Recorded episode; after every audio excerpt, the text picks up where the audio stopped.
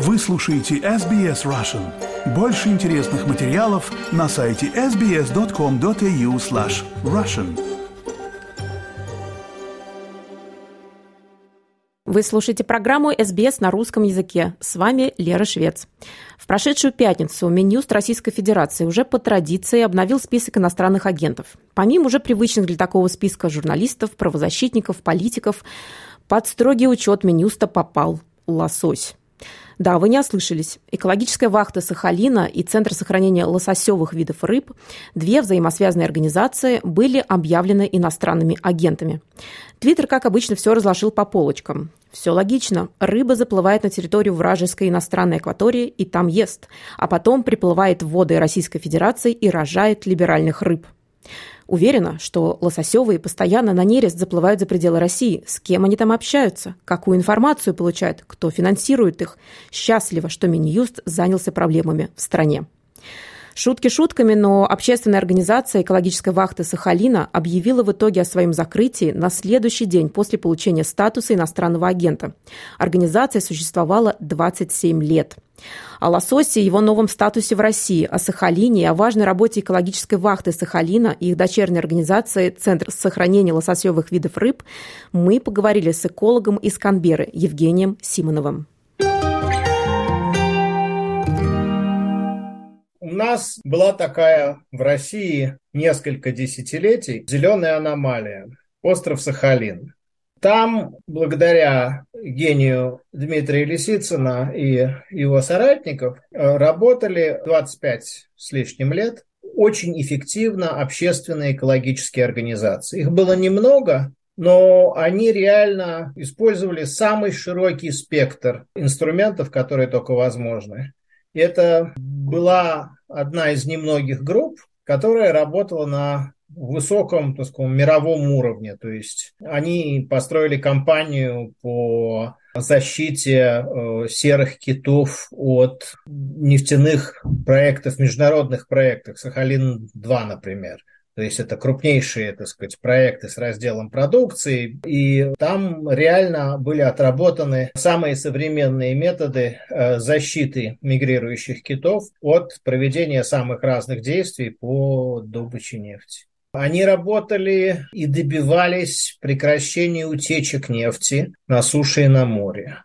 А Сахалин – это очень нефтяное место, которым, там, так сказать, самый старый нефтепровод, он чуть ли не дореволюционный. Да? Они работали для уменьшения нагрузки на лососевые стада до разумных пределов, когда это может восстанавливаться. И работали, опять же, на суше и на море, от борьбы с браконьерством и создания охраняемых территорий в бассейнах рек до кампании дистанционного зондирования, вычислявшей длину незаконно поставленных ставных неводов и э, добивавшийся того, что они бы укорачивались. Но это долго объяснять, но это критический фактор для поддержания миграции лосося вдоль берега, потому что одно дело, когда у тебя не вот 500 метров, а другое дело, когда 1500 метров. Пожалуй, последняя, самая известная компания с их решающим участием – это э, освобождение белух и касаток из китовой тюрьмы. Там было много участников, но такой э, важнейший, так сказать, участник, важнейший, так сказать, важнейшие координационные функции там лежали как раз на этой команде. Так как у них задачи разные, они раскиданы по двум разным организациям экологическая вахта Сахалина. Это исторически, так сказать, более такая разнонаправленная организация, занимающаяся работой над новыми компаниями и э, работой с общественностью, а более такой научной и специальной работой по их теологии, по обоснованию, собственно, различных мер охраны лосося занимался этот центр. И, соответственно, в 2015 году вахту признали агентом. Ребята возмутились, так как они вот уж точно всю жизнь занимались охраной флоры и фауны, то, то за что признать агентом нельзя. И так они юридически одна из самых подкованных организаций экологических России, а может быть самая, они себя отстояли. Они два года бились аки-волки, сказали Леонардо Ди Каприо, Ди Каприо так сказать, забрать свои буржуйские деньги назад. Он проявил понимание и забрал свои буржуйские деньги назад. Вот, э, сказали то же самое еще пятью или шестью донорам. Деньги они искать умеют, они работают эффективно, их с удовольствием финансируют любые самые взыскательные доноры мира экологические. И вышли из иностранных агентов спустя два года. Ну, сахалинская рыбная мафия оказалась предусмотрительнее. Экологическая общественность добивается природоохранных мер, невыгодных бизнесу, Э, бизнес обращается к власти и по политическим мотивам ликвидирует своих противников. Весной этого года была большая кампания по учету и прекращению ну, незаконного промысла лосося и по мониторингу на Сахалине. Она имела хорошую общественную поддержку. Она вызвала очень болезненную реакцию местной рыбной мафии. Ну и вот и нажаловались, и добились, причем по мотивам не финансирования, финансирование показать не смогли, а иностранного влияния. Ну, а организация, которая внедряет передовые мировые методики, там, предположим, охраны рыб, изучения рыб в России, ну, естественно, она имеет иностранный, ну, ну нет, ну что имеет, ну, это, понимаете, это обсуждать без бред законодательный, российский, обсуждать бесполезно. Но но прецедент в экологическом движении – это первый. То есть всех остальных э, замели, дескать, якобы за иностранное финансирование. А при этом все они, кого ранее, ну, почти все, Э, попадают в категорию тех, кто охранял флору и фауну. А уж вот э, эта группа, центр лосося, точно охраняла вот ничего, кроме флоры и фауны, одну флору и фауну. Знаете, это А это четко записано в законе, что это не является политической деятельностью. В связи с этим, даже в рамках современного законодательства, которое само по себе беспредел, это такой беспредел в квадрате.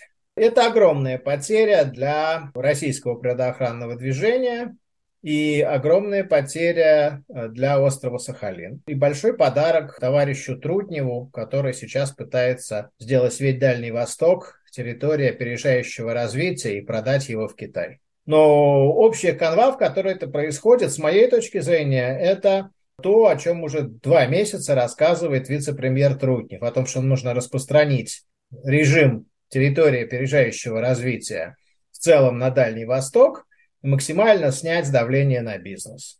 Я вчера обратила внимание, во-первых, что морских млекопитающих в России теперь запретят вылавливать для шоу. Ну вот это, собственно, результат работы этой команды. Вот, и меня это Потому очень... что именно они, именно они последовательно вели кампанию по не только освобождению конкретных касаток и белух из конкретной китовой тюрьмы, откуда их должны были отвезти в китайские дельфинарии, а и за общие изменения законодательства. Это вот, как бы так сказать, свежий результат их работы. С одной стороны, их признают иногентами, с другой стороны, в принципе, принимают законы, за которые они и боролись закон принимают с некоторыми оговорками, то есть остается какой-то э, рыбопромышленный, опять же, комитет, который может делать исключения. И что-то мне подсказывает, что в духе последних обещаний на двухсторонней российско-китайской экономической встрече эти исключения э, будут делаться для экспорта китообразных в китайские дельфинарии. А не могли бы вы пару слов мне объяснить про, вообще про так называемую рыбную мафию, про которую, которую вы сейчас упоминали?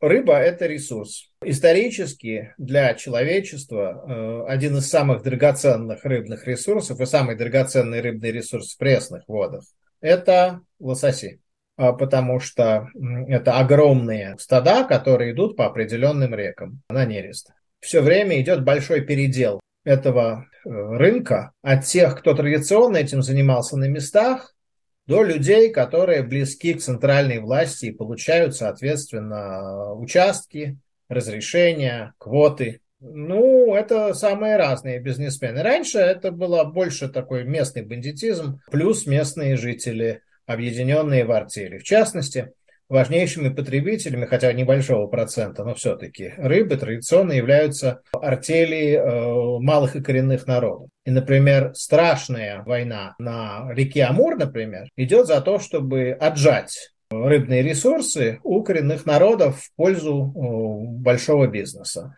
Потому что коренные народы требуют для всех соблюдения там, сроков, ну, правил лова и так далее.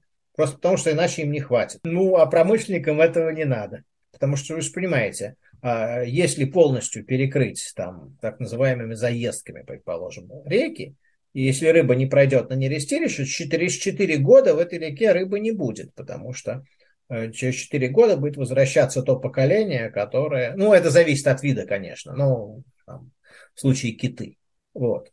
И эта проблема остро стоит, потому что на многих реках сейчас работают э, фирмы из мало связанных с местными интересами э, бизнесменов, которые просто готовы сегодня взять как можно больше, а что там будет завтра, их не интересует. И на Сахалине был в течение последних двух-трех лет тяжелейший конфликт, потому что часть побережья там содержалась, ну, в часть рек содержалась прилично, а часть рек была полностью опустошена. А, и это впрямую зависело от того, кто держал это э, место и как он себя вел, так сказать, и кому откаты платить. И вот с этим, собственно, и центр лосося, и экологическая вахта Сахалина и пытались разобраться самыми разными способами. Это как-то связано с войной? То, что вот бизнес пытается сказать, нам же надо деньги зарабатывать? Скажем так, это могло случиться и в мирное время.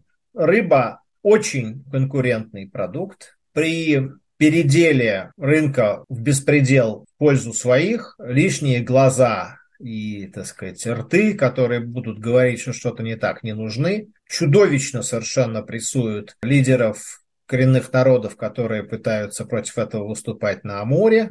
Это никак не связано с войной, это продолжается уже три года. Ну, в смысле, Понятно, что война накладывает тот отпечаток, ну, вот два момента. Первое – это то, что государство усиливает репрессивные законы. Данное внесение состоялось уже по закону от 1 декабря этого года, потому что до 1 декабря нужно было доказывать иностранное финансирование, чтобы обвинить кого-то Сейчас можно просто сказать, что у него есть, на него есть иностранное влияние. Он посмотрел чемпионат мира по футболу. Ну и второй момент, э, как я уже сказал, для того, чтобы повысить привлекательность Дальнего Востока для иностранных инвесторов, там пытаются ввести общий льготный режим, который включает в том числе отмену какого-нибудь разумного общественного контроля и природоохр... многих природоохранных правил. В этом состоит смысл территории опережающего развития. Там отменяются масса разных нормальных ограничений, работающих на нормальной территории, в том числе экологических экономических. А кроме того, там сильно затрудняется или исключается э, общественное обсуждение того, что там планируется. Ну, в общем, какой-нибудь общественный, официальный общественный контроль. Да? Соответственно, зачистка от эффективных экологических организаций поля, начиная с Дальнего Востока, логично в этом контексте. И это тоже имеет отношение к войне, потому что ну, не стал бы никто делать такую глупость, как территория опережающего развития на не, не допустил, просто экономический блок правительства не допустил бы такого коленца. Его сейчас до сих пор нет, это еще будут разрабатывать. Но идея это не новая. То есть идея о том, чтобы насадить такой режим в как можно большем количестве мест, зудит у товарища Трутнева давно. Но война позволяет ему ее лучше обосновать. Санкции, э, падение экономики и все остальное позволяет это лучше обосновать.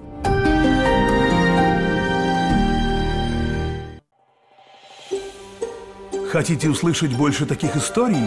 Это можно сделать через Apple Podcasts, Google Podcasts, Spotify или в любом приложении для подкастов –